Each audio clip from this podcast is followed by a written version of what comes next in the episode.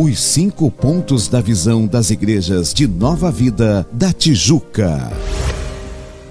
Testemunhar sua nova vida em Cristo. Convidar ao culto. Conectar, apresentando a três pessoas no dia do culto. Batizar, acompanhando o discipulado. Servir nos ministérios da igreja.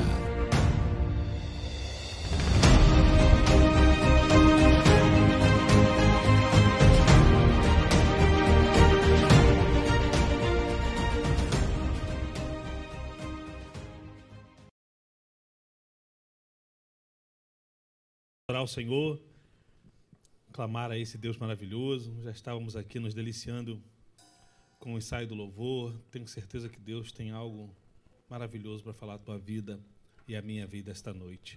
Feche seus olhos, Senhor, em nome de Jesus Cristo. Nós te pedimos esta noite, Senhor, as tuas bênçãos.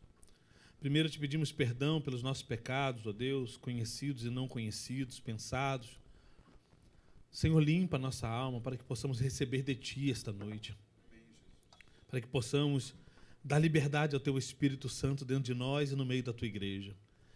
Aqueles irmãos que ainda estão no caminho, Senhor, presos no trânsito, trânsito traga-os em paz e segurança. Aqueles que estão em casa, Senhor, toquem seus corações para que estejam na Tua casa.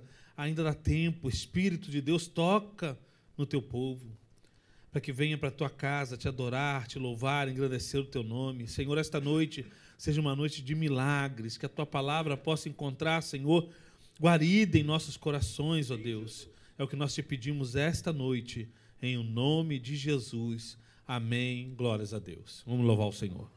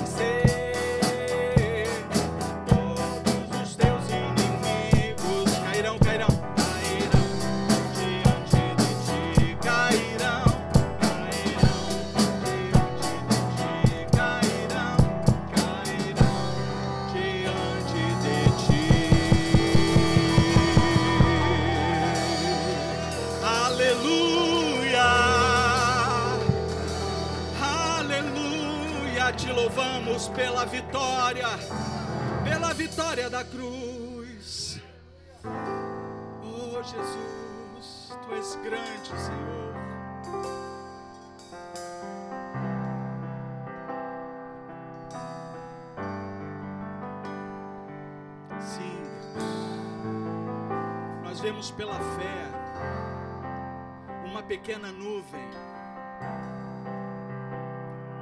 Santo é o teu nome. Eu vejo uma pequena nuvem do tamanho da mão de um homem, mas este é o sinal que a tua chuva vai descer. Eu vejo uma pequena nuvem do tamanho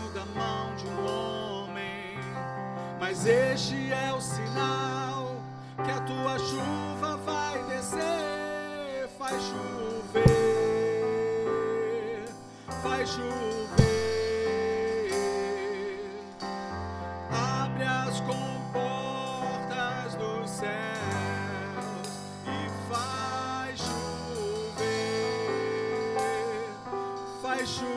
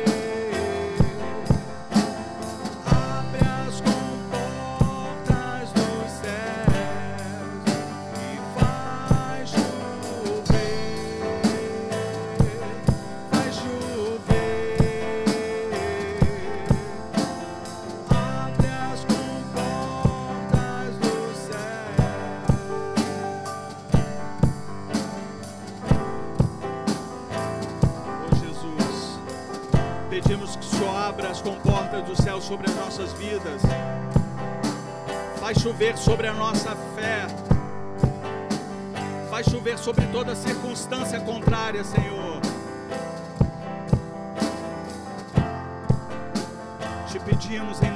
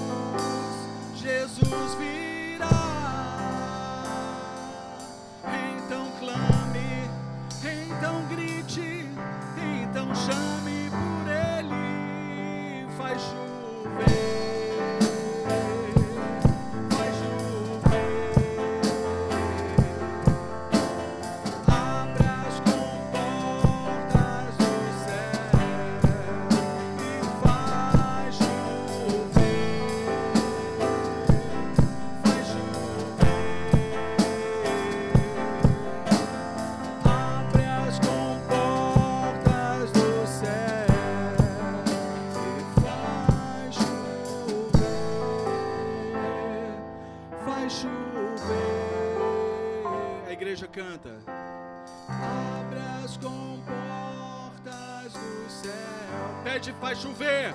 E faz chover, faz chover. Abre as comportas dos céus.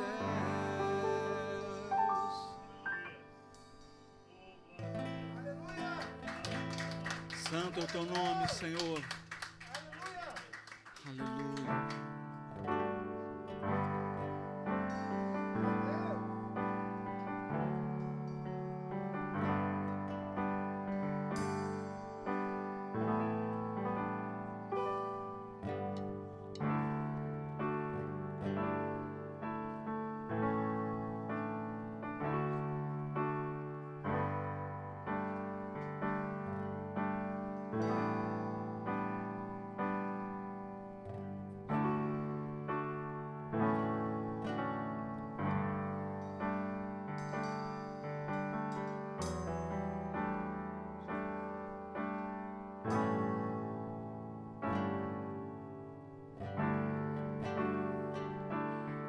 Espírito do Senhor está presente para consolar.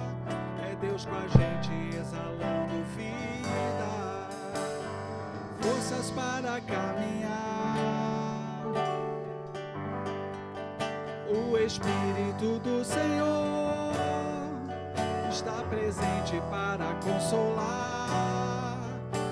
Deus com a gente exalando vida, forças para caminhar.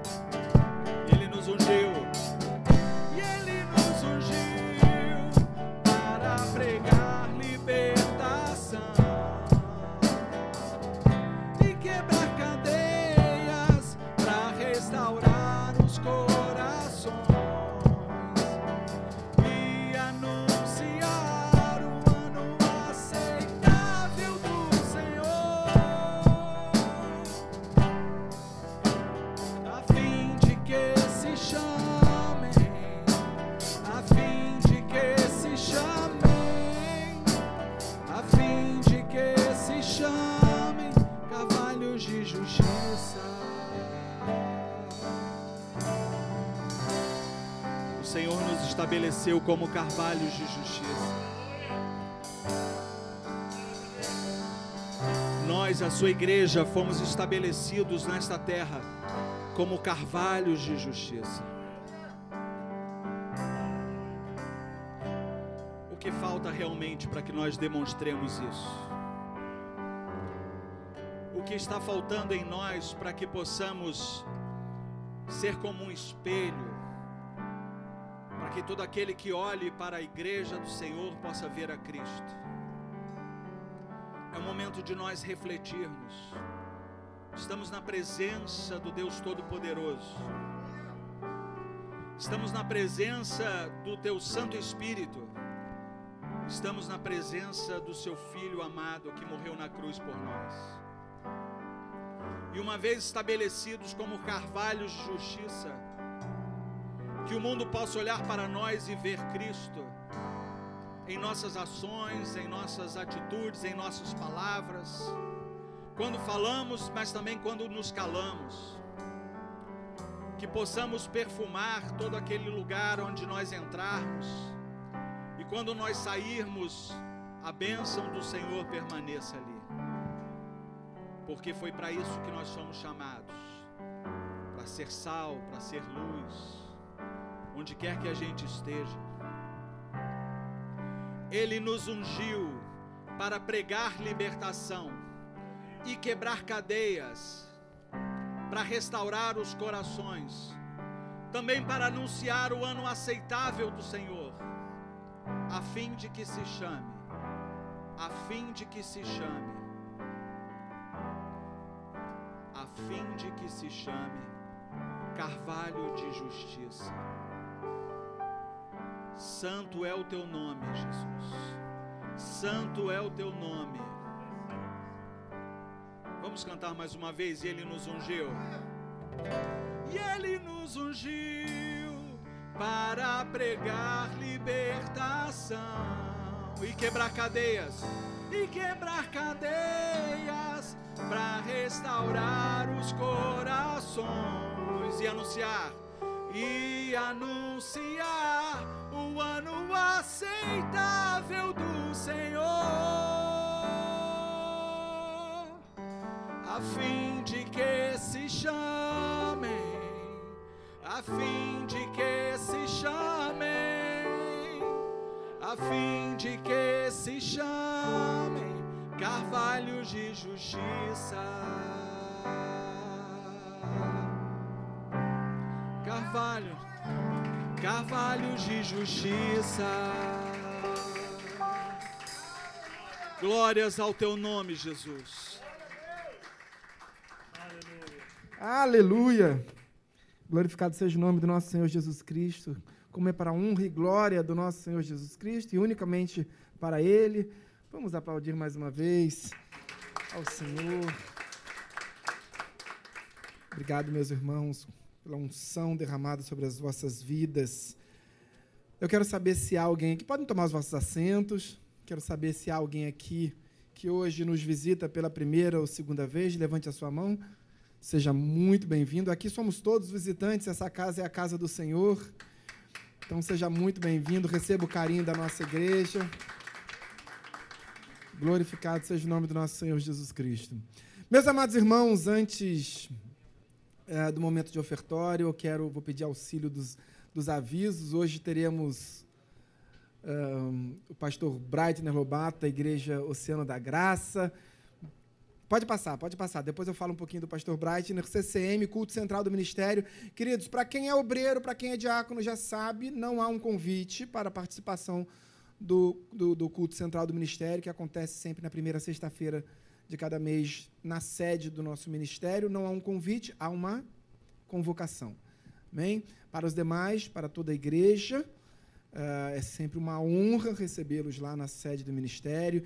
Especialmente nesta sexta-feira, o culto será mais especial do que foram os demais, porque o nosso pastor, queridos, o pastor Alexandre Gama, será o pregador da palavra. É claro que a gente tem uma alegria muito grande de honrar também o nosso bispo, mas nós vamos honrar o nosso pastor, que estará ministrando para na sede do, da, das nossas igrejas, do Ministério das Igrejas Nova Vida da Tijuca. Uh, todas as igrejas estarão lá presentes e o nosso pastor foi escolhido para levar a palavra. Uh, então estaremos lá sexta-feira, dia 4, sexta-feira agora, depois de amanhã, às 19h30. Próximo slide. Escola Bíblica Dominical, Lição da próxima semana, Tiago, o maior, o apóstolo ambicioso, venha, não perca, domingo às 9 horas da manhã. Eu tenho fonte confiável, querido, que o professor da Escola Bíblica Dominical é uma benção. E é um gatão, cara, é um bonito, charmoso. Pode vir, pode vir. Pode vir. Se você não está interessado em Bíblia, vem porque ele é bonito. Culto da... Obrigado, minha irmã. Levei até um susto. Maria, você me avisa antes senão eu fico assustado. Culto da família do ensino, domingo às 10h15 da manhã, sempre sob a regência, ou é, sob a autoridade do anjo da igreja. Ainda que tenhamos convidados, o anjo da igreja sempre se faz presente aqui. Culto, celebração e fé, domingo às 19 horas, sob a, a regência espiritual do diácono Renan. Não perca. Querido, culto, celebração e fé, só um adendo. Domingo, a nossa igreja, cada igreja tem sua característica, né? a, sua, a sua cultura ali pré-estabelecida. A nossa igreja também não se faz diferente. Existem igrejas que têm um louvor mais forte, outras igrejas que têm uma, um ministério evangelístico muito conhecido. A nossa igreja é conhecida pela pregação do evangelho, pela proficuidade, pela profundidade com que o evangelho uh, é pregado e com o respeito que se é dado uh, ao conhecimento das sacras letras. Então, é, é importante que nós estejamos juntos. Ocorre que, na maioria das igrejas, o culto mais forte é o culto noturno, é o culto de domingo à noite. Então, no culto de domingo à noite, em que pese de domingo de manhã a gente tem o, o culto da família, do ensino, onde a, a, a pregação do evangelho é muito voltada também para o estudo, a noite acaba se tornando um culto mais evangelístico. Porque nós sempre temos muitos convidados no culto da noite. Domingo de manhã a igreja está sempre cheia, mas domingo à noite nem sempre, mas é domingo à noite que estão os nossos convidados, os visitantes. Uh, então, queridos, é importante a gente também olhar com carinho para o culto da noite, para que a gente também esteja presente, porque se o visitante chega na igreja e não se sente acolhido, é, há, um, há um, uma falha, há um déficit da nossa igreja. Então, a gente precisa também olhar com carinho para esse culto. Amém? Santa Ceia, sempre no primeiro domingo do mês, e esse próximo domingo estaremos aqui celebrando a ceia do Senhor. Classe de batismo. Nós começamos, nós já sempre uh, uh, reiteramos isso, que essa igreja não dá banho em ninguém, não leva ninguém para mergulhar em piscina. Uh, é preciso passar condição sine qua non para que você seja batizado nas águas, seja imerso e simbolicamente retorne como uma nova vida no Senhor, é preciso que você passe pelo curso de batismo. Se você não foi batizado, deseja ser batizado, e nós também desejamos que você seja batizado, é importante que você passe pelo curso de batismo. E neste domingo, nós temos apenas dois cursos no ano, dois cursos de duração de aproximadamente cinco meses. Então, uh, neste domingo, nós iniciamos a, a classe de batismos desse primeiro semestre esteja conosco. Cantina do Giro, fricassê de frango, mais refrigerante, 15 reais. Hoje isso? Ah. benção, benção, benção. Esse giro é o giro mais ativo da história dessa igreja. Parabéns para a liderança desse giro. Estamos precisando de doações. Então, fala uh, com o Djavan, o Djavan vai providenciar tudo que vocês precisam.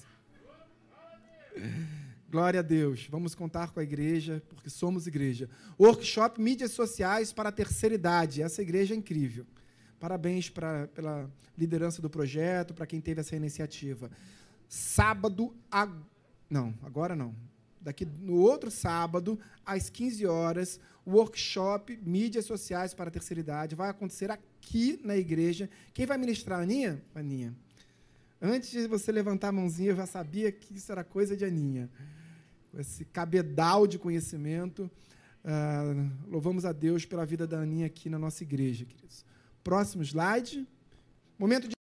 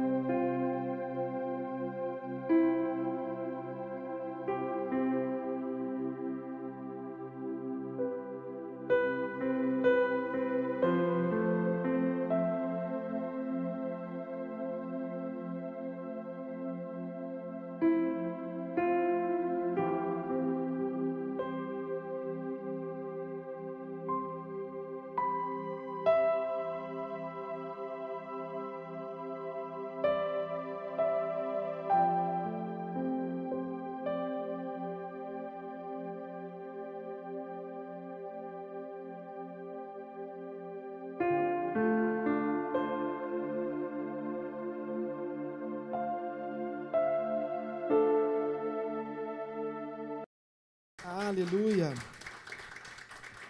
Aleluia. Fechem os vossos olhos, oremos comigo, orem comigo uh, pelas vidas que passaram na, nas portas dessa igreja, colocaram seus nomes nesse caderno de oração. Elas creem em nós, creem em Deus e creem que nós vamos interceder por elas. Faremos isso agora. Senhor, meu Deus, meu Pai, em nome de Jesus, aqui estão. Uh, pessoas de coragem, ó Pai, que colocaram seus nomes aqui, crendo que, a, que essa igreja é uma igreja intercessora, Pai. Deus, os nossos joelhos espirituais estão dobrados diante de Ti em forma de intercessão, Deus. Que as tuas asas estejam sobre essas vidas, Pai.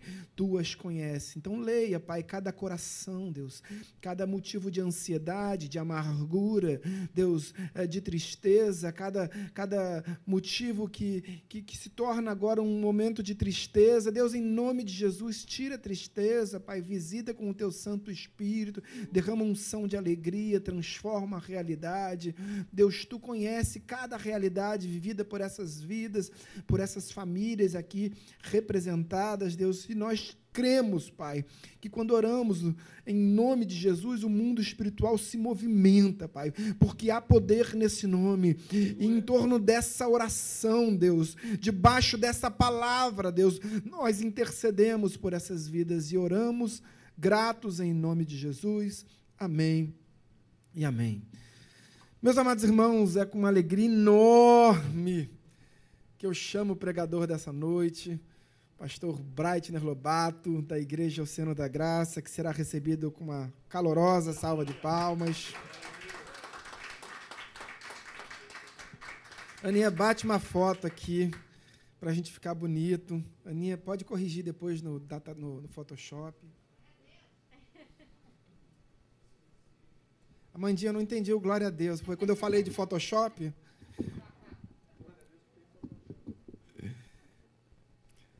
Meus amados irmãos, pastor Breitner, pastor da Igreja Oceano da Graça de Brasília.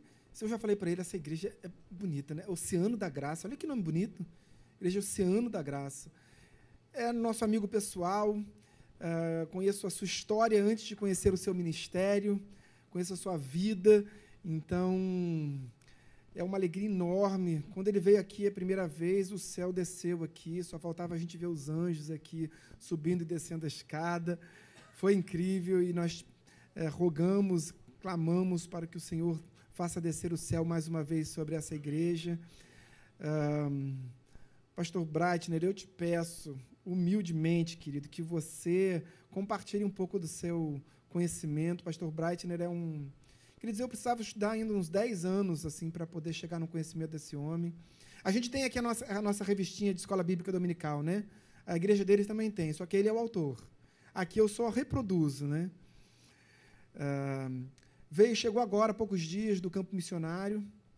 Isso é uma aula para a gente também, né? A gente estava compartilhando conosco no sertão do Piauí, igrejas, eh, cidades com 1% de evangélicos, menos de 1% de evangélicos cidades que não tinham igrejas evangélicas.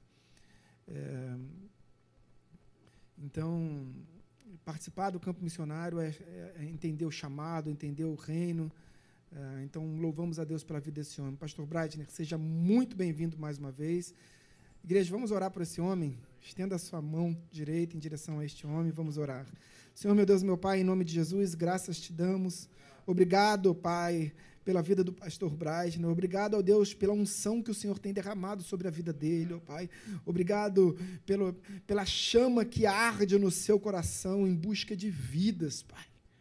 Deus, esse homem tem se dedicado uh, de forma extenuante ao Evangelho por amor por vidas, amor por Ti, Deus, e amor por vidas, ó Pai. Deus, que assim seja, que o nosso coração, o coração da igreja de Nova Vida de Vila Isabel hoje esteja sedenta, Pai, para receber a palavra da salvação. Oramos em nome de Jesus. Amém e amém. Aplauda ao Senhor. Pastor Barat, seja muito bem-vindo. Igreja bonita, boa noite mas é só a parte que é bonita. Boa noite. Boa noite. Não precisa duvidar, você pode responder. Igreja bonita, boa noite. boa noite. A graça e a paz de Cristo Jesus seja com a sua vida.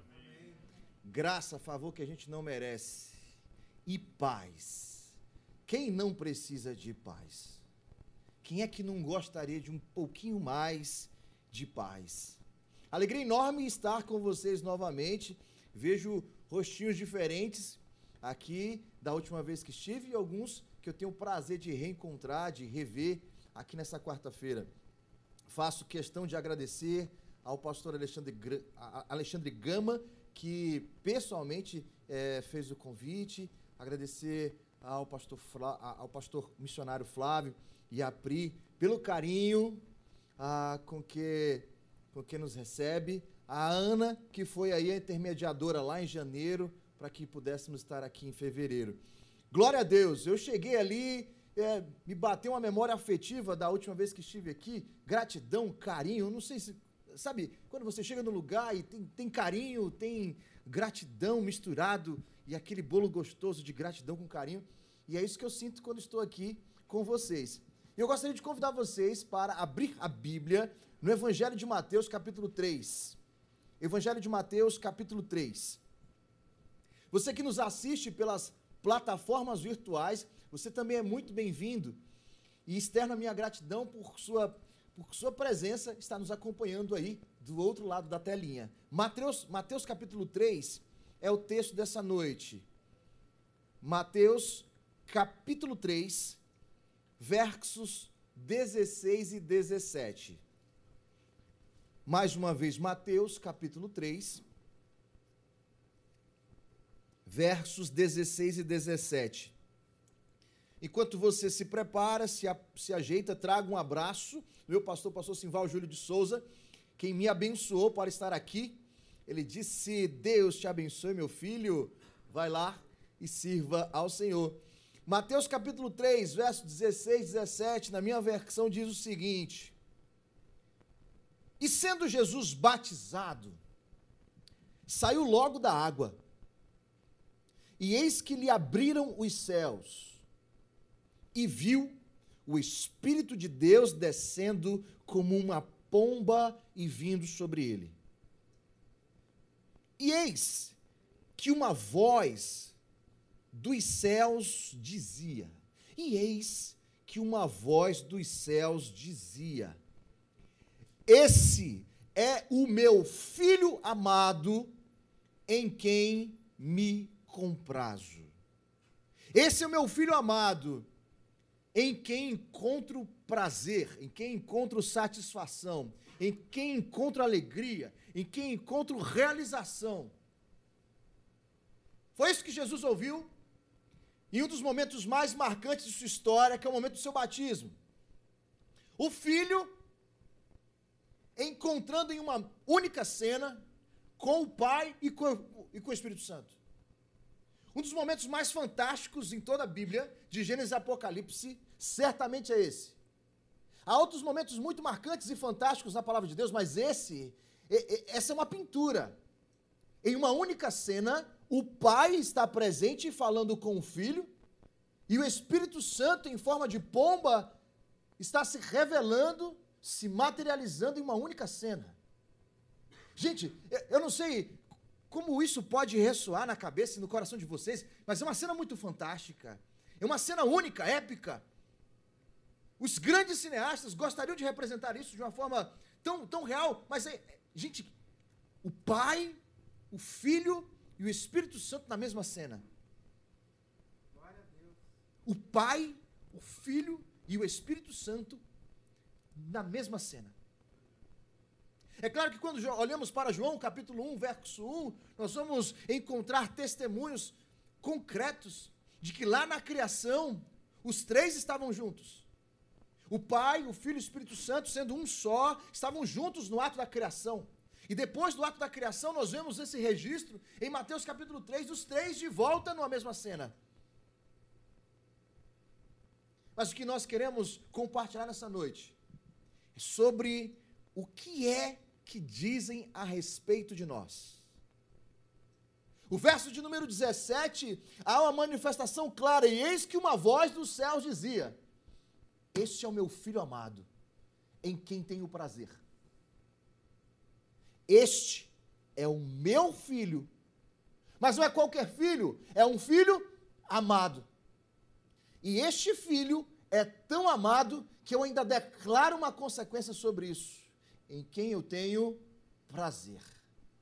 O que é que dizem a respeito de nós? O que é que Deus diz a respeito de nós? O que é que as pessoas que não são Deus estão dizendo a respeito de nós? Quem disser que não se incomoda com o que as pessoas dizem, está mentindo.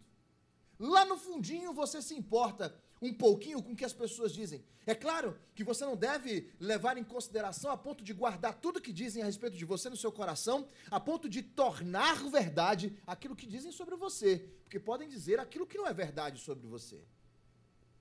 Mas as pessoas têm uma opinião sobre você, as pessoas têm uma opinião sobre mim. Ao longo da vida, as pessoas fazem leituras de nós. E com base naquilo que elas veem, elas dizem o que elas quiserem. Parte do que elas dizem é verdade, parte do que elas dizem nunca foi verdade, porque de fato não conhecem você de verdade. Quem sabe aquela pessoa que dorme contigo, que convive no seu lar, com quem você convive há anos, possa dizer algumas coisas a seu respeito. Talvez essas pessoas podem até dizer mais coisas a seu respeito, tanto boas quanto ruins. Talvez porque elas te conhecem. Mas quantas pessoas que não conhecem você falam afirmam e declaram sobre você coisas que você nunca foi e coisas que você talvez nunca seja. O que é? O que é que estão dizendo a respeito de nós? Como, como essas palavras, essas afirmações estão afetando quem nós somos? O que de fato nós somos? Quando nos olhamos no espelho, quando estamos diante da nossa própria imagem, o que é que tem nos confrontado? O que é que nos tem afirmado? O que é que você encontra quando você fecha os teus olhos e lembra de si? Quem é você quando coloca a cabeça no travesseiro e percebe que por mais que a cama esteja cheia ou vazia, você se encontra desnudado de si mesmo percebendo quem de fato você é. O que dizem, o que dizem ao nosso respeito. O que dizem que somos. E o que é que Jesus diz que somos. Nesta cena pintada, onde o Pai, o Filho e o Espírito Santo estão presentes, há uma declaração muito forte. Este, eu estou declarando publicamente, eu estou dizendo para todas as pessoas, todos vocês que veem esse batismo, todas as pessoas que lerem sobre esse batismo, eu deixo afirmado: este é o meu filho amado, em quem tenho prazer. Algumas pessoas famosas ao longo dessa vida fizeram algumas declarações que vale a pena compartilhar nesse momento. Uma das pessoas mais conhecidas na história da música pop, da música internacional, chama-se Bob Marley. Um grande marco do reggae mundial. Certa vez, no alto da sua, da sua eloquência ou da sua arrogância, ele diz o seguinte: Eu não ligo, eu não ligo para o que as pessoas pensam sobre mim. Afinal de contas, a minha personalidade não é feita de opiniões e sim de atitudes. Mentiroso. Como? Como ele diz que ele não liga porque as pessoas dizem sobre ele? Ele pode até não considerar o que as pessoas dizem, mas a gente sempre liga porque falam ao nosso respeito. Você pode não deixar cair no seu coração. Você pode até ser maduro, maduro o suficiente de não adotar aquilo como verdade e seguir a sua vida. Fazer uma boa avaliação do que disseram, avaliar se realmente confere com a verdade e seguir a sua vida. Ou você pode viver dentro de uma bolha daquilo que dizem, aceitar o que dizem e sofrer por conta disso. Sofrer porque afirmaram algo que não era verdade a seu respeito. Seja um parente, seja um colega de trabalho, seja uma pessoa da rua, seja uma pessoa que nem você conhece, mas que declarou algo a seu respeito. Agora, tem uma cantora famosa, uma cantora americana muito famosa, que declarou o seguinte: Eu não me importo com o que as pessoas pensam de mim. Eu me importo com o que elas pensam delas mesmas. Com o que elas pensam de mim, não, não me importo. Mas eu me importo com o que elas pensam sobre si, sobre elas mesmas. Quem declarou isso foi Lady Gaga. Em um dado momento da sua história de vida. Agora, Nós temos uma, uma autora brasileira muito, muito clássica, de uma, de uma finesse muito requintada. Clarice Lispector disse certa vez: Sou como você me vê. O que você está vendo é como eu sou. Posso ser leve como a brisa, ou forte como a ventania. Depende de quando e como você me vê passar. Posso ser leve como a brisa, ou eu posso ser forte como uma ventania. Depende de como você me vê passar. O que ela quis dizer é que o que você pensa sobre ela depende muito mais da sua ótica do que dela mesma. Em linhas gerais, ela está dizendo: o problema é seu, do que você vai achar de mim. O problema é seu. Se você vai ver uma ventania ou se você vai ver uma brisa leve, o problema é seu, porque eu continuo sendo Clarice. E por fim, o nosso saudoso, saudoso, saudoso Raul Seixas, certa vez disse: Ninguém tem o direito de me julgar, a não ser eu mesmo. Como se ele não soubesse que há um justo juiz. Deus, acima de todos, acima de tudo, capaz de sim nos avaliar e nos julgar. Como disse certa vez o salmista: sonda, meu Deus, sonda, meu Deus, olha para dentro de mim, olha para dentro das minhas entranhas, do mais íntimo e do mais profundo, vê se há alguma coisa errada, vê se há algum caminho mal, e guia-me pelo caminho certo. Como se não houvesse um justo juiz, ele diz: ninguém tem o direito de me julgar a não ser eu mesmo. Eu me pertenço e de mim faço o que bem entender. Eu me pertenço. Como se ele tivesse propriedade completa e cabal sobre si mesmo. Como se ele não fosse criado por um Deus que tem o controle absurdo sobre todas as coisas. E ele disse: Eu me pertenço e de mim faço o que bem entender. Pessoas, pessoas notáveis em seus tempos, famosas ou não, cada um fazendo uma declaração a respeito da, de si, a respeito do que as pessoas pensam sobre eles. Algumas arrogantes, outras soberbas, a ponto de declararem que pouco importa o que as pessoas pensam sobre você ou sobre si, o que importa é o que elas são. Mas o texto, o texto de Mateus capítulo 3, no verso 17, diz: E uma voz que veio dos céus, não é uma voz qualquer, não foi a voz de um homem, não foi uma voz de uma mulher, foi uma voz que veio dos céus. Uma voz com autoridade, uma voz com propriedade, uma voz que tinha segurança, convicção para dizer: Este é o meu filho. Não foi qualquer pessoa.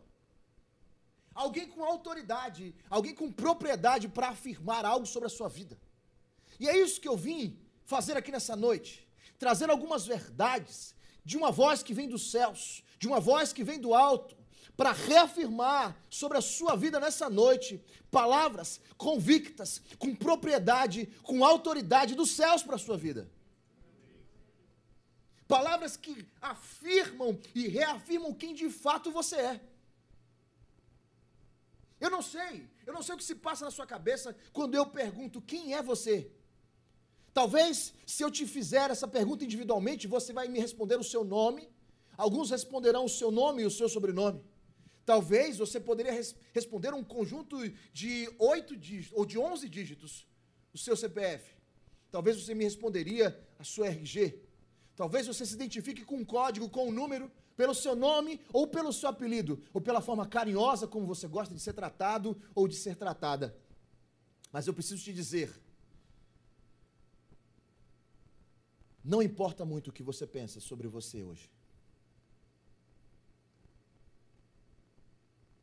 Nessa noite, o que você pensa sobre você fica em segundo plano. Porque o que importa não é o que nós pensamos a respeito de nós mesmos, é o que Deus afirma sobre nós.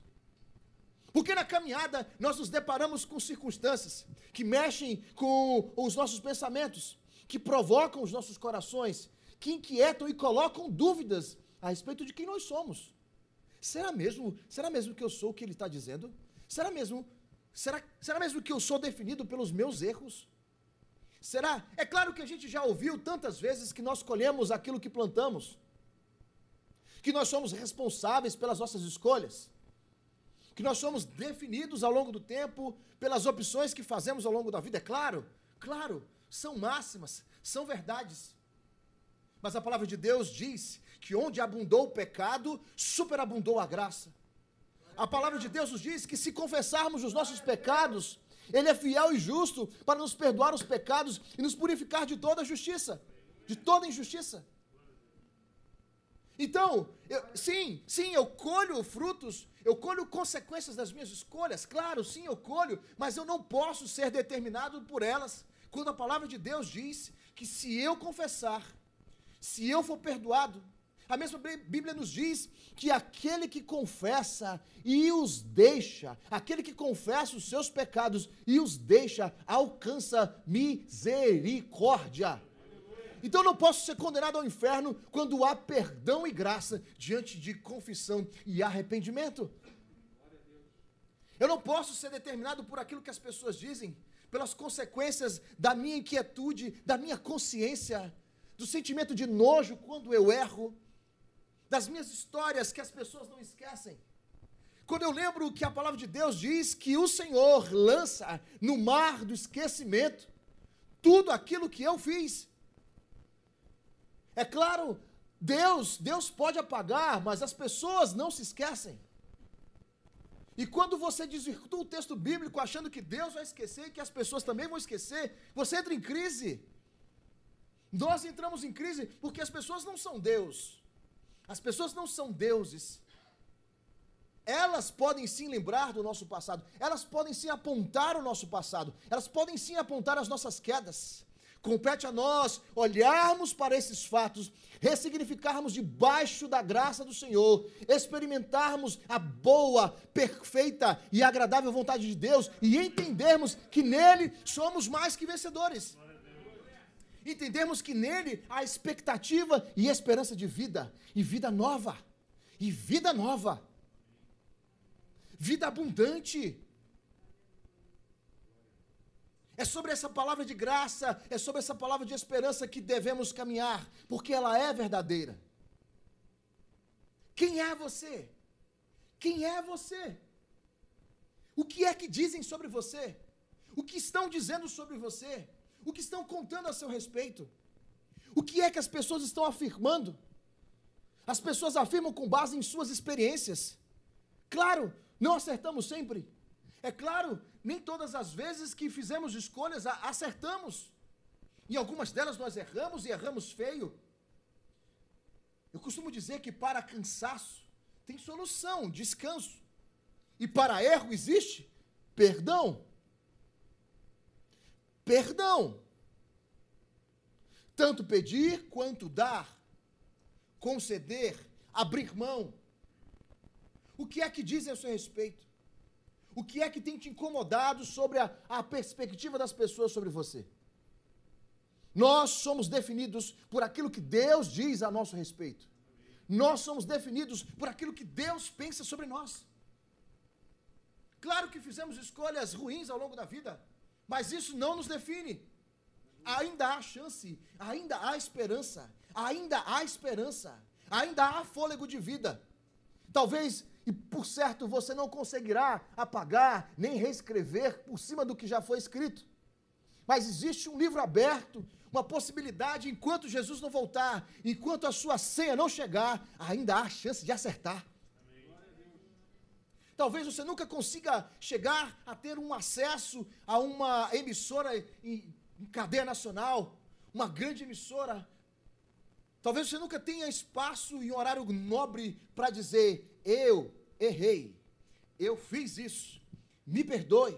Talvez você nunca consiga apagar da memória das pessoas fatos e experiências negativas a seu respeito. Talvez você vá para o céu e nunca consiga se desculpar com todo mundo pessoalmente. Mas existe um Deus que te conhece e sabe quem de fato você é. Existe um Deus que te conhece e sabe quem de fato você é. Ei, papai sabe, papai te conhece. Ele é quem te conhece. As pessoas podem até o último dia da sua vida ecoar palavras com base nas experiências que tiveram com você.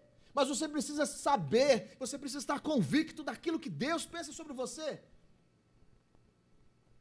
Talvez você nunca consiga se redimir com tudo e com todos. Talvez algumas pessoas vão continuar lançando dardos, flechas, palavras venenosas a seu respeito, e você precisa seguir. Porque Deus é contigo. Deus é contigo. A palavra de Deus nos diz, através do salmista, um coração quebrantado e contrito, Deus não despreza. Ei, Deus não despreza o teu coração. Arrependa-te, confessa, deixa e siga.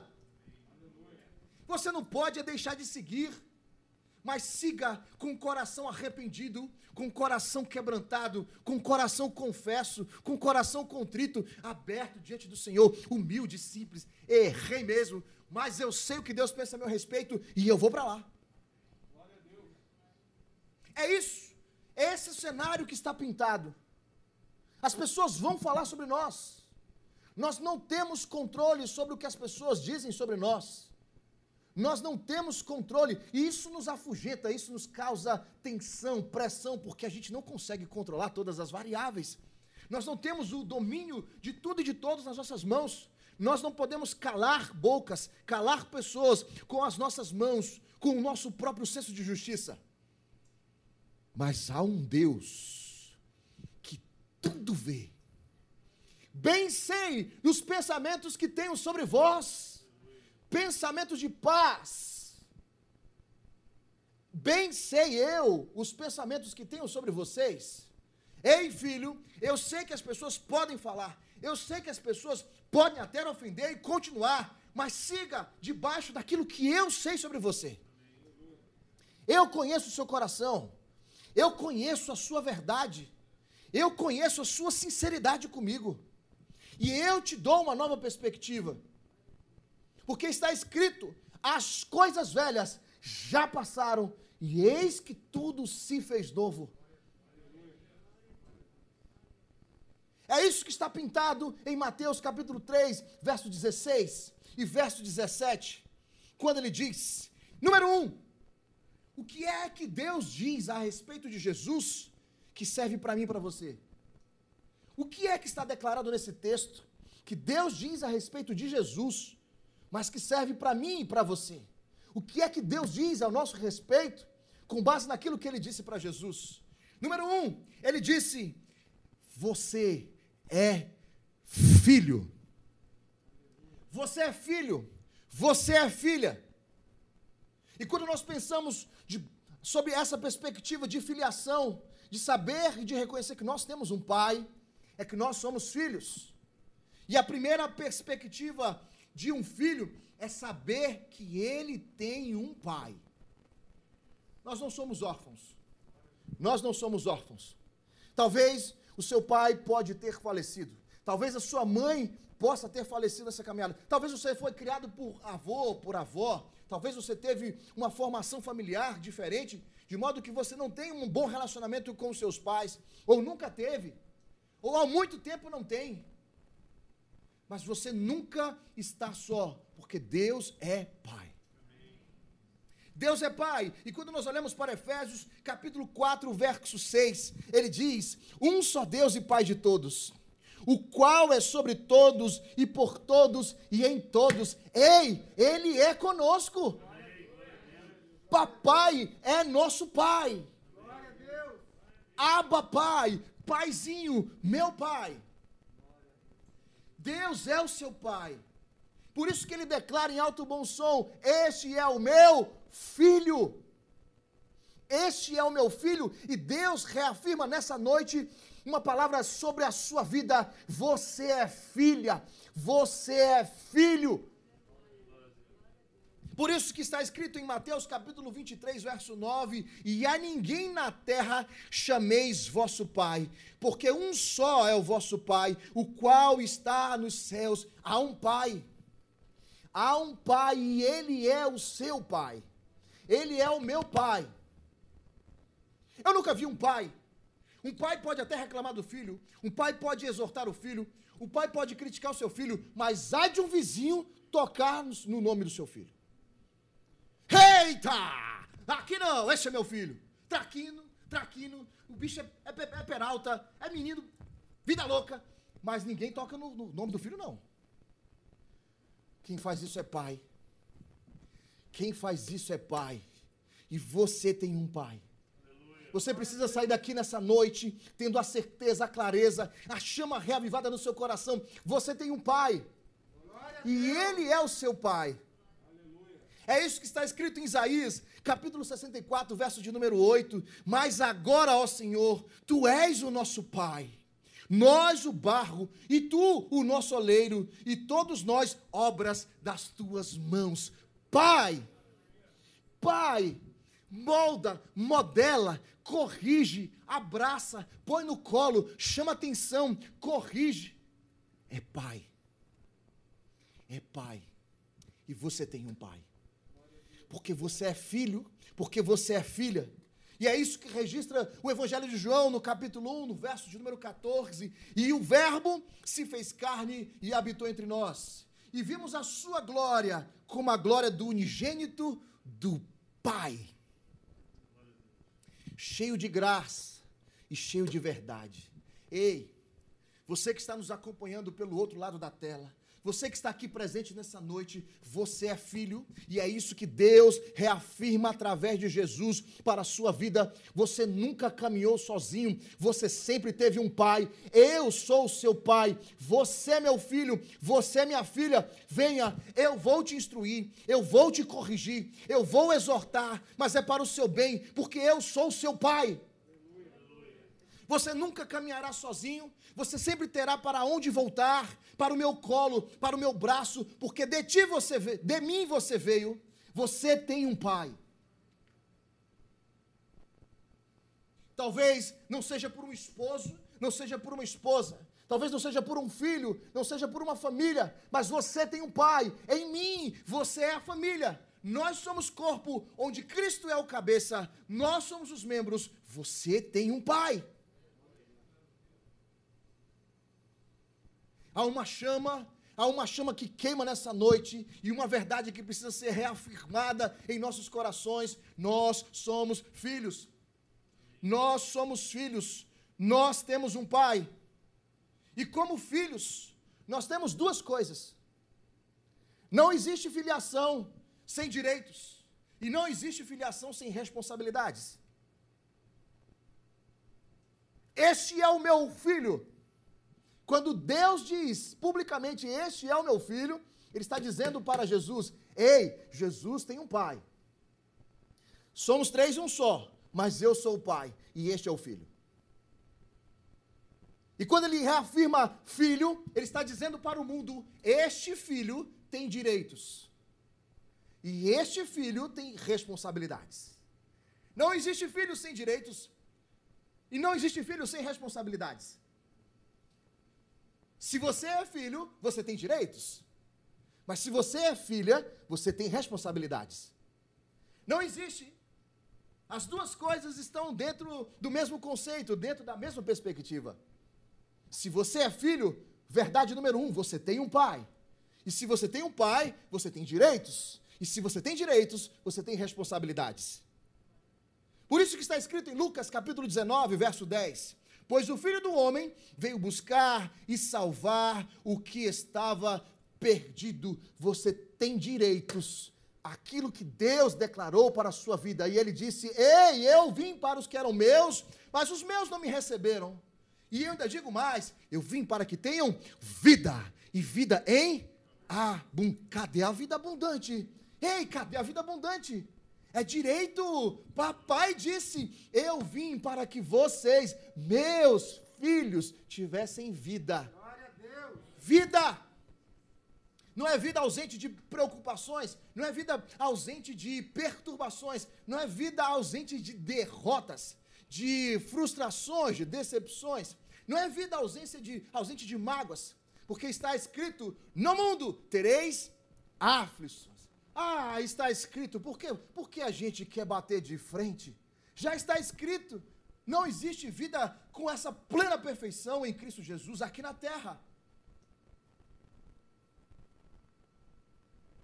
Ele disse: Eu vim para que tenham vida. Papai veio para nos dar vida. Ei, vamos viver, vamos celebrar, vamos olhar para frente. Isso não é uma frase coach ou simplesmente motivacional, é a palavra de Deus. Olha para frente, como está escrito em Filipenses capítulo 3, esquecendo-me das coisas que para trás ficam, olhando para as que estão diante de mim, eu prossigo, prossigo, prossigo. Aí eu faço uso de uma frase que está correndo nas redes: foguete não tem Obrigado. Só os novinhos estão olhando o Instagram. Eu falei. Falei, falei. Alguém vai responder? Eu estava esperando aqui. Vem, vem, filho. Palavra profética. Respondeu. É o tecladista. Já pode sentar. Só o maior. Eu falei sério. O pregador falou sério. Foguete não tem ré. E se foguete não tem ré, é porque é para frente. Agora me responda uma coisa: num carro, o que, é maior? O para-brisa ou o retrovisor? O que é maior, o para-brisa ou o retrovisor? Para onde você olha a maior parte do tempo? Para o para-brisa ou para o retrovisor? Se você olhar só para o retrovisor, vai bater ou não vai bater? Então olha para o para-brisa da sua vida, porque Deus está lá. Deus está lá. O para-brisa não é maior à toa. Olha para frente, prossiga para o alvo da soberana vocação. Pecou, caiu, pediu perdão, reconciliou, Segue em frente. Alguém no retrovisor vai falar. Ei, alguém no retrovisor vai falar. Sempre vai ter alguém no retrovisor falando. Quando você olhar para o retrovisor, sempre vai ter alguém para lá. Mas presta atenção: toda vez que você avança com o carro, toda vez que você avança para a sua vida, alguma coisa fica para trás. Fica ou não fica? Fica ou não fica? Tem que ficar para trás. Vai ver pelo retrovisor? Vai.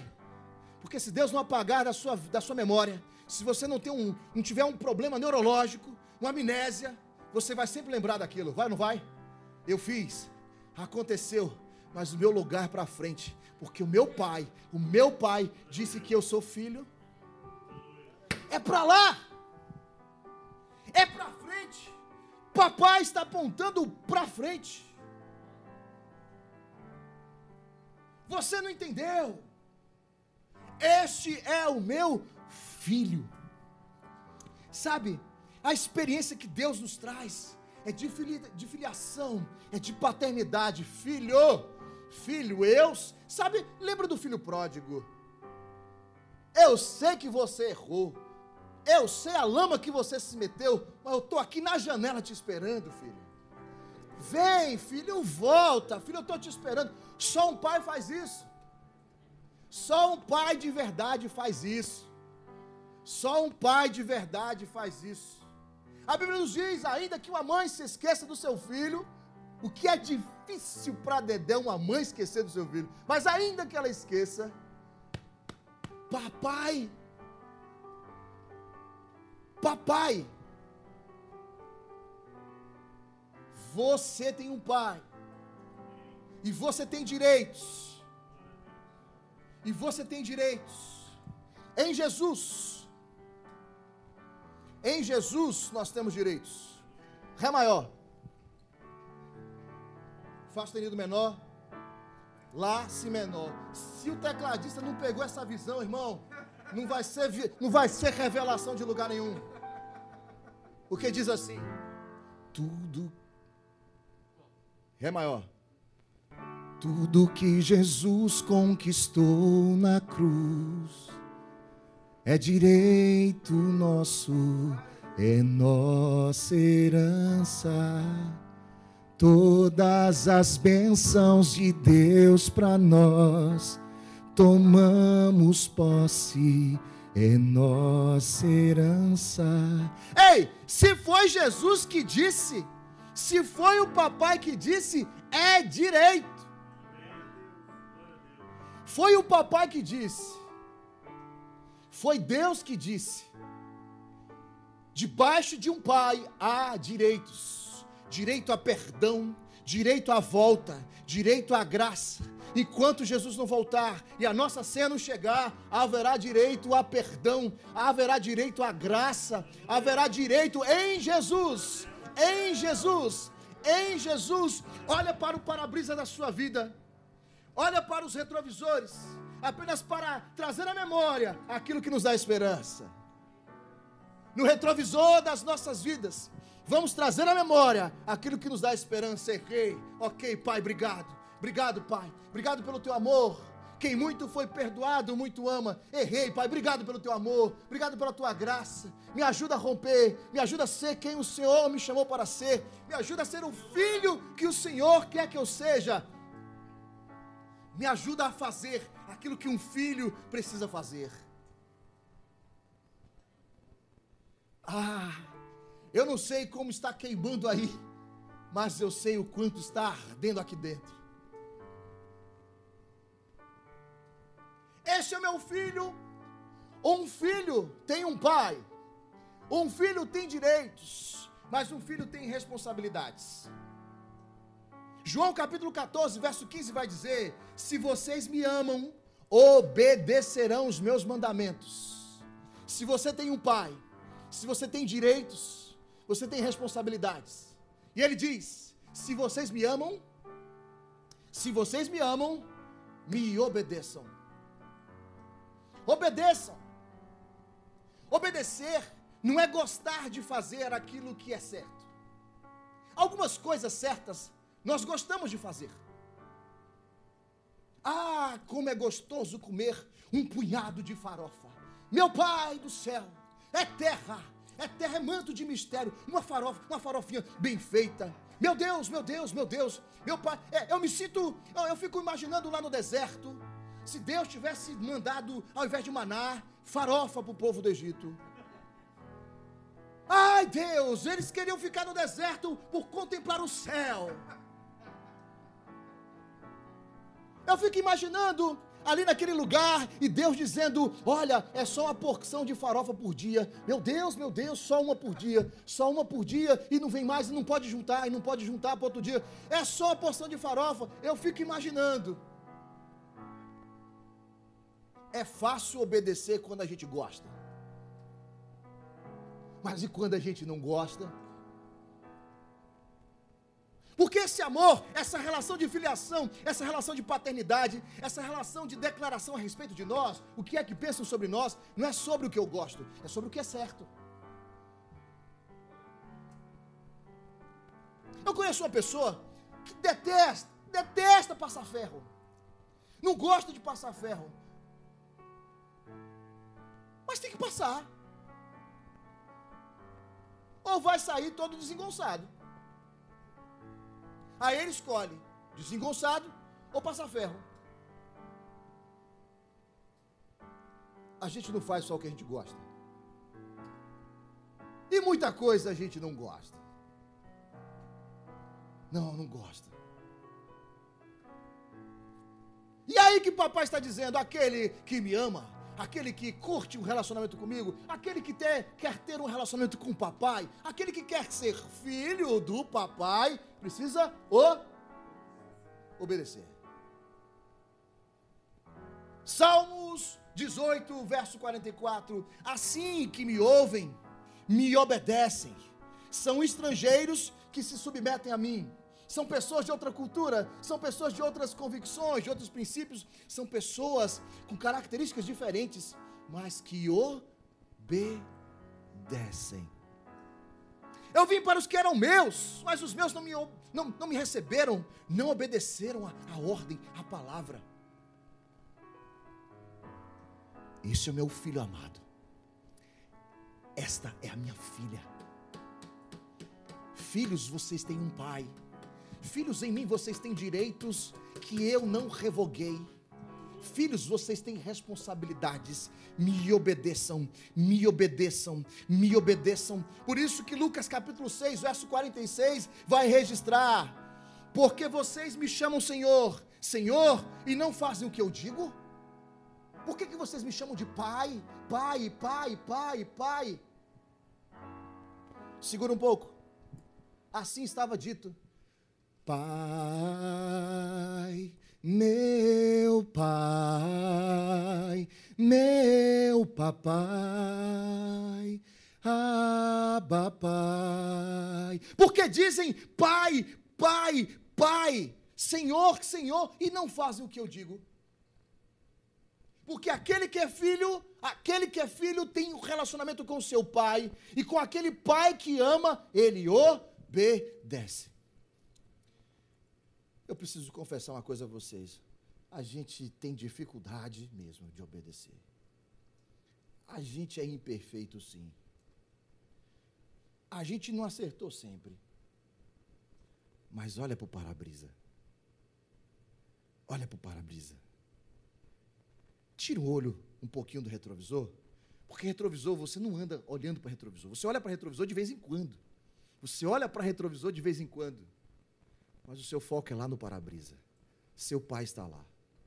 Seu pai está lá. Foca no para-brisa. Seu pai está para lá. O seu propósito de vida está para lá. O seu chamado está para lá. O seu ministério está para lá. Seu nada, que foi confiado a nós, nós somos mordomos. O ministério de Deus, o chamado é de Deus, a gente só serve. Este é o meu filho amado, em quem tenho prazer. Deus está olhando para além dos nossos erros, para além dos nossos pecados, para além das nossas quedas. Deus está olhando lá no íntimo, porque foi Ele quem fez, é Ele quem sabe o manual de fábrica de cada um de nós, é Ele quem sabe a nossa personalidade, é Ele quem conhece o nosso coração, é Ele que conhece a sinceridade e a verdade da nossa vida. Não são as pessoas, o que é que dizem sobre você. Ele disse: Este é o meu filho. Mas ele disse uma característica desse filho amado. Não é qualquer filho. Não é simplesmente um filho, mas é um filho amado. Eu sou um filho. Número dois, eu sou amado. E é por isso que ele diz: se eu sou amado, há um Deus que se importa com o que importa para mim. Vou dizer de novo: na condição de amado, Há um Deus, há um Pai que se importa com o que importa para mim. Há um Deus que se importa com o que importa para mim. Lucas capítulo 18, verso 40 diz: O que queres que eu te faça? Ao que lhe respondeu o homem: Senhor, eu quero voltar a enxergar. Então Jesus lhe determinou: recupera a sua visão, a tua fé te curou. O que queres que eu te faça?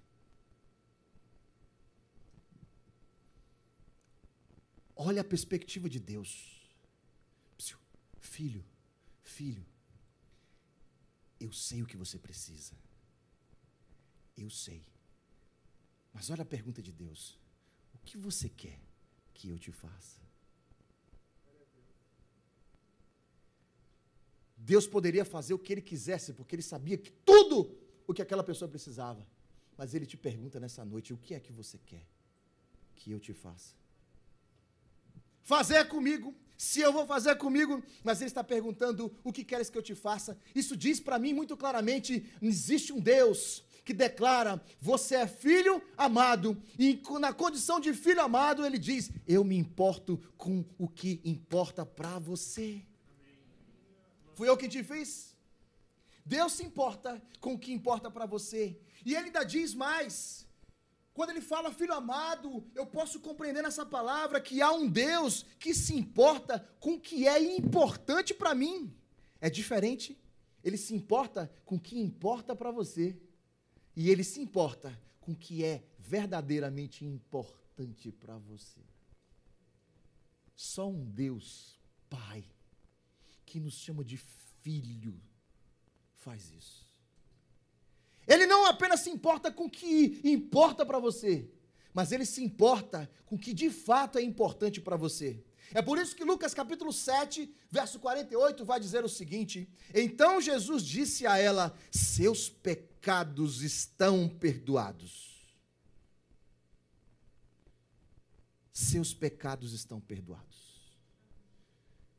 Enquanto em Lucas capítulo 18 ele disse: O que queres que eu te faça? Em Lucas capítulo 7, ele diz: Eu sei o que é importante para você de verdade. Os teus pecados estão perdoados. Eu sei o que você quer, mas eu sei o que você precisa. Perceberam a diferença? Eu sei o que você quer, mas eu sei o que você precisa.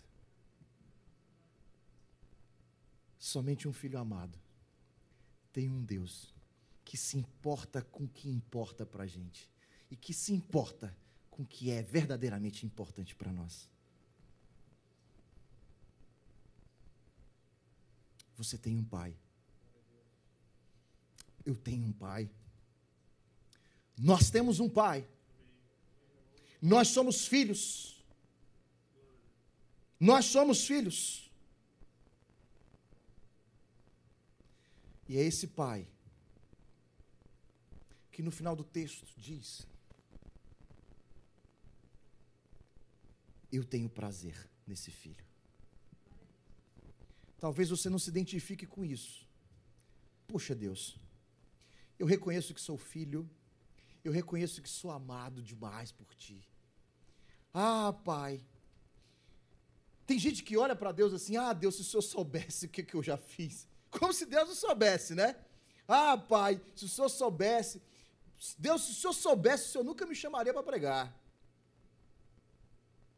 Aliás, o pastor Alexandre Gama e o missionário Flávio nunca me chamariam para pregar com base nos meus retrovisores da vida.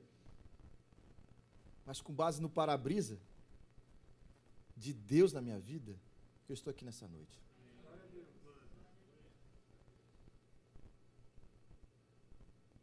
E aí, no final dessa mensagem, a pergunta que, que não quer calar dentro de mim: será que Deus tem tido prazer em mim, comigo, por aquilo que eu tenho dito, por aquilo que eu tenho feito? Porque foi isso que Jesus ouviu publicamente. Este é o meu filho amado, em quem me comprazo, em quem tenho prazer. Deus, Deus tem se alegrado conosco. Não porque nós sejamos perfeitos, mas porque sejamos filhos. Filhos pedem desculpa, filhos pedem perdão. Filhos se chateiam, mas filhos voltam a abraçar. Filhos obedecem mesmo quando não estão afim. Filhos emburram, choram, esperneiam, mas obedecem, não porque é gostoso, mas porque é o certo. Porque é o certo. Porque é o que tem que ser feito. Porque para agradar o coração de Deus, para alegrar o coração de Deus, e é isso que a canção diz. Vou te alegrar com meu louvor, eu quero te tocar com meu amor, poder te abraçar, sentir o teu pulsar, teu coração bater ao meu. Te amo, oh, oh, te adoro. Ei, a gente canta, né?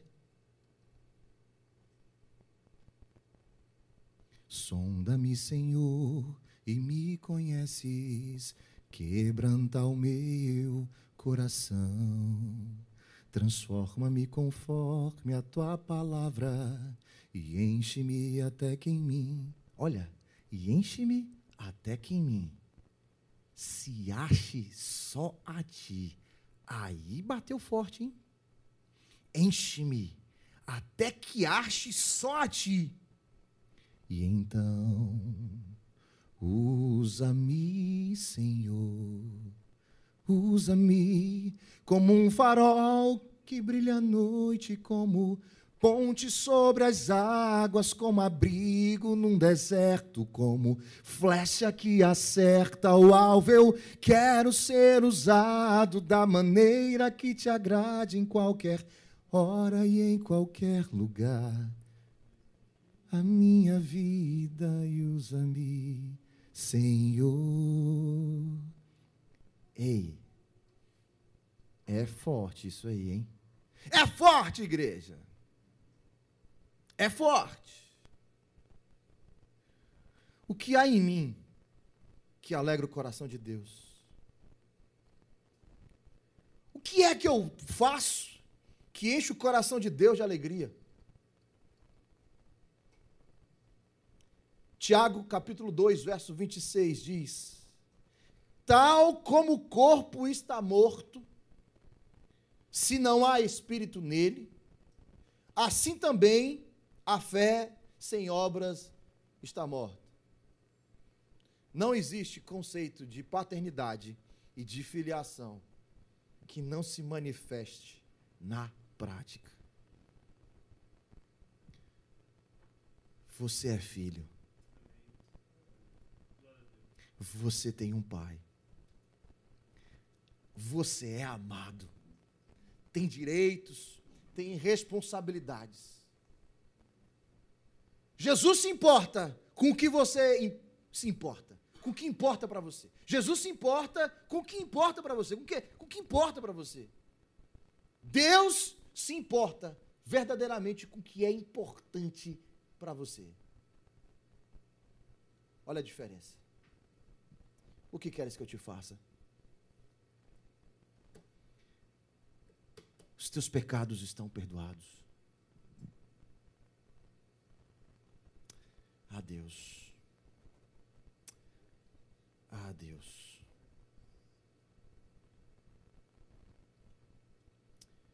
Você tem um pai.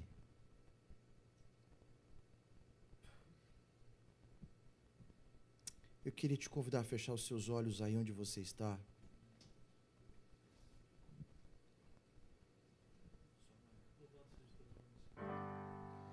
A honra, a glória, a força e o poder ao Rei Jesus e o louvor ao Rei Declare a honra, a honra, a glória, a força. E o poder ao Rei Jesus. E o louvor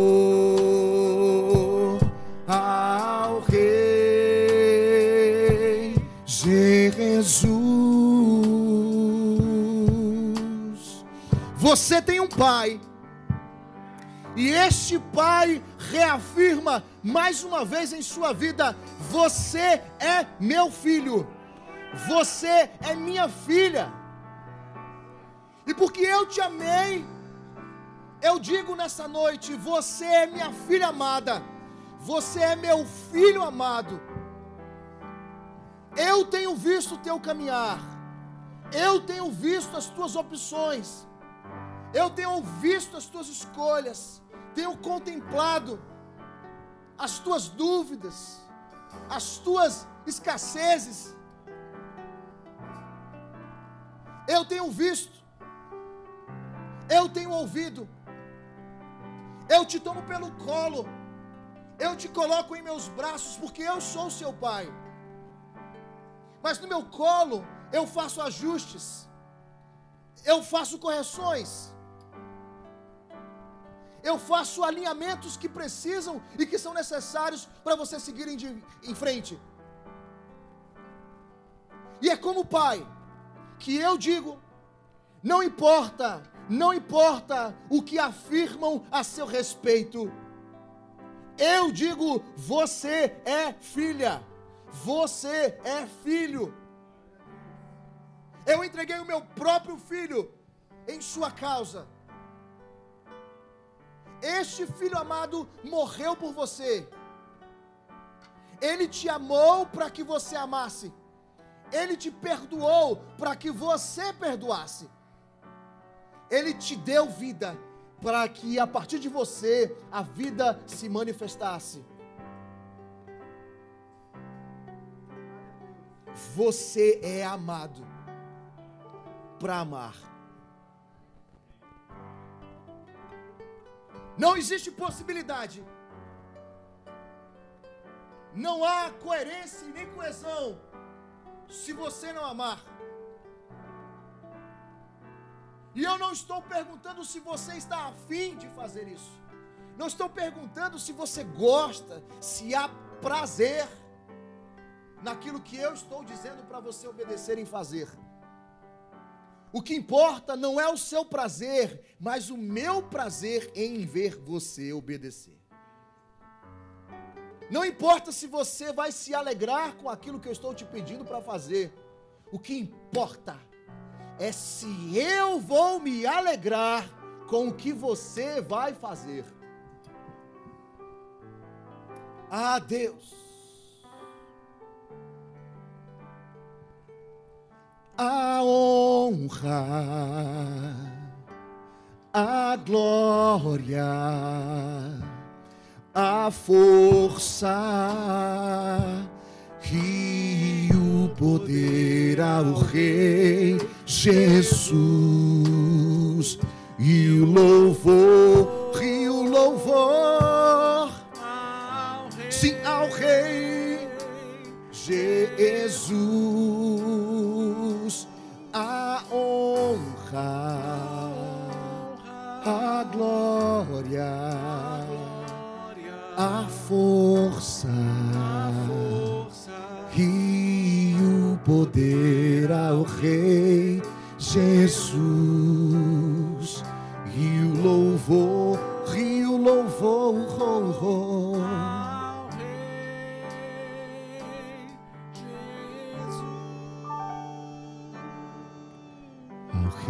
Dos Reis consagro tudo o que sou. De gratos louvores transbordam o meu coração. A minha vida eu entrego nas tuas mãos, meu Senhor, para te exaltar com todo meu amor.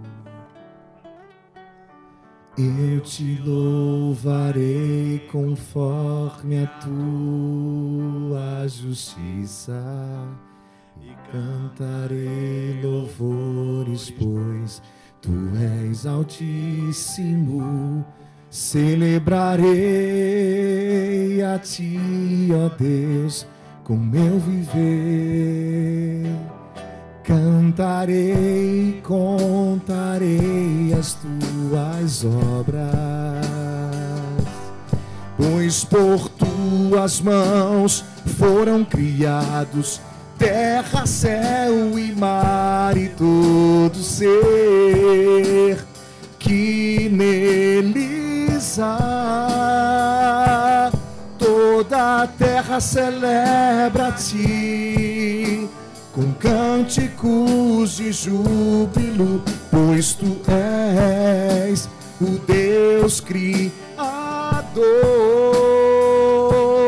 Toda a terra celebra a ti com cânticos de júbilo, pois tu és o Deus Criador.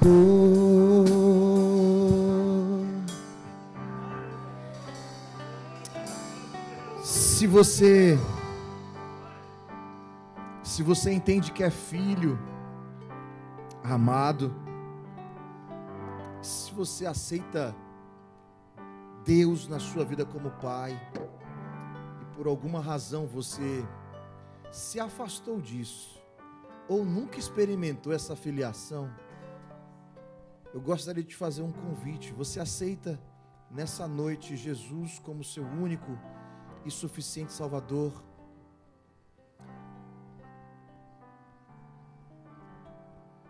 Para você que em algum momento se afastou disso, você deseja voltar à casa do Pai, aos braços do Pai. E por último, para você que passou boa parte da sua vida batendo cabeça, olhando para o retrovisor, focado no que passou, focado no que dizem, focado no que disseram, sendo ferido e referido por conta de palavras, de ações, de experiências, de práticas, de ocorrências, de fatos supervenientes do passado que insistem em te machucar, que insistem em te fazer sofrer, em doer. Eu preciso só terminar dizendo o que Deus disse a respeito de Jesus. É o que ele declaradamente nessa noite deseja dizer a seu respeito. Você é filho como filho, você tem um pai, você tem direitos, você tem responsabilidades. E sendo amado, Deus se importa com o que importa para você, mas Deus se importa muito mais com aquilo que é verdadeiramente importante para você. Filho, filha, o que queres que eu te faça? Filho, filha, eu sei que de fato você precisa. Vá em paz. E não peques mais. Obrigado, Deus. Obrigado pela tua palavra. Obrigado pela tua verdade. Obrigado pelo teu Santo Espírito. Obrigado porque o Senhor se faz presente nessa noite, tanto aqui em Vila Isabel, como em tantos outros lugares onde essa palavra está chegando através do YouTube. Deus, a ti seja honra, a ti seja glória, a ti seja todo o poder. Que em nós haja razões para alegrar o seu coração. Esquecendo daquilo que para trás fica olhando para o que está diante de nós, Deus, nós nessa noite decidimos caminhar em direção ao prêmio da soberana vocação que está em Cristo Jesus, em Cristo Jesus, em Cristo Jesus. Aleluia! Aleluia! Glória a Deus, glória a Deus.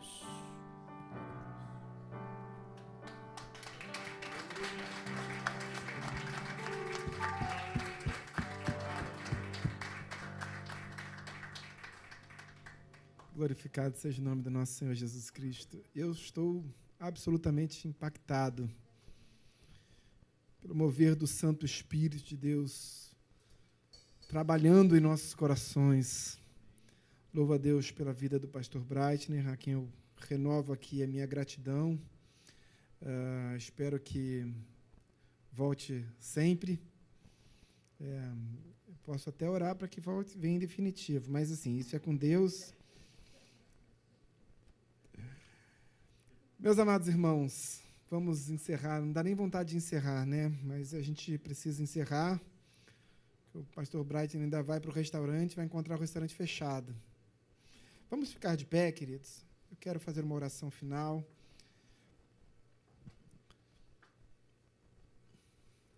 Coloque a mão no seu coração. Senhor, meu Deus, meu Pai, em nome de Jesus, muito obrigado, Pai como teu servo, Pai, renova aqui a oração que foi entregue a Ti através da vida do teu servo, pastor Breitner. Deus, obrigado, Pai, pelo teu mover, pelo teu agir em nossos corações. Mas se há alguém aqui, Pai, que, de, que desejosamente resolveu, decidiu por entregar a vida a Ti, Deus. Deus fala e ministra ao, ao coração, Deus, de cada um aqui, Deus. Deus, se alguém aqui decidiu por retornar para esse, esse caminho uh, de labuta, mas também um caminho de graça, um caminho de misericórdia, um caminho de amor, Deus. Deus fala também poderosamente, Deus.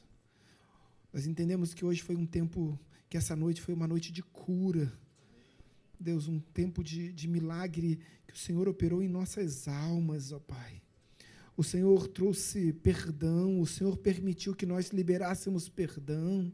Deus, obrigado, Deus. Obrigado pelo teu amor incondicional, Deus. Obrigado porque o Senhor, mais uma vez, nesta noite, o Senhor nos lembrou que o Senhor é o nosso Pai e que nós somos teus filhos e que o Senhor se preocupa com o que nós pensamos também. Mas que o Senhor se preocupa, sobretudo, ó Pai, com que aquilo que é verdadeiro para, para, para mim e para o Senhor e para cada um de nós. Obrigado, Deus. Obrigado, ó Pai. Agora eu te peço, Deus, despede a tua santa igreja no amor do Deus Pai, na graça salvífica e redentora do nosso Senhor Jesus Cristo, e nas doces consolações e na comunhão do Paráclitos, o Espírito Santo de Deus. Assim seja hoje, nesta noite, e também para todo sempre, e todo aquele que crê no poder desta oração, diga amém e aplauda ao Senhor. Bom final de noite para vocês. Vão em paz e em segurança. Deus abençoe cada um de, no, de nós. Se você deseja uma oração ao final do culto, pode vir aqui à frente. Eu e o pastor Bradley estaremos aqui para orar pela sua vida. Deus muito te abençoe.